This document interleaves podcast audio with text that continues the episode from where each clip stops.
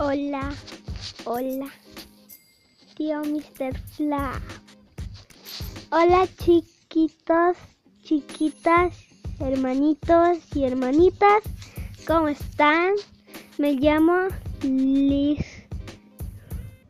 Me llamo Liz. Este es mi capítulo, Liz Flash. Y nunca dejaré de hacer capítulos van a ser 100.840 capítulos. Por lo que yo peso. Ya, ya nos dejamos de decir. Hoy la historia es de alguien llamado Siren Head. Es un creepypasta que solo es para entretener gente. En realidad sirve para y para entretener. Chicos, comencemos.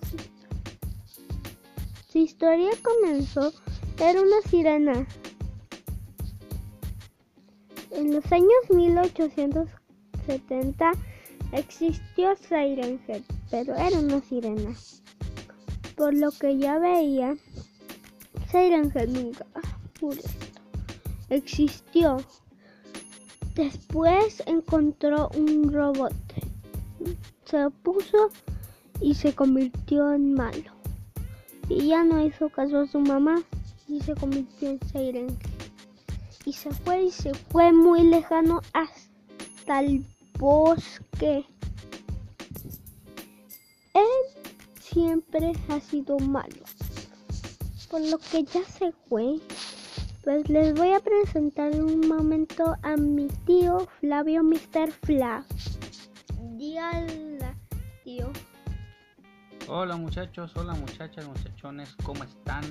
Espero encontrándose bien y que les pido por favor que escuchen ahí a ese niño que quiere contarles historias para que pasen un buen rato y pues ahí anda, ¿no? Viendo a su tío y pues quiere también contar las historias. Hay que lo apoyen y les mando un saludo, cuídense y duerman tranquilos todos. Chicos, ese fue mi tío Mr. Flash. Hoy ya estaba contando la historia. Siren Head se fue muy lejano. Y después una persona fue y se la comió. Su hermano también iba, pero de pronto que escuchó una sirena que era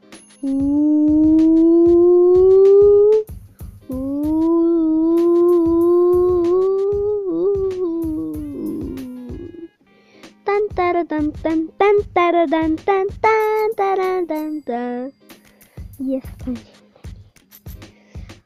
Después se escondió debajo su camilla y después se durmió, trajo toda su comida, su agua y después comió tomó agua, agarró una bolsa, se tiró agua y después le infló.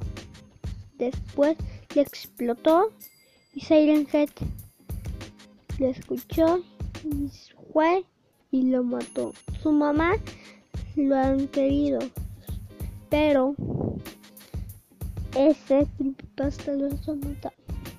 Decidieron sacarlos y ahí estaban y después mataron a Siren Head, lo quemaron. Y después lo sacaron y estaban vivos. Fin de la historia, chicos.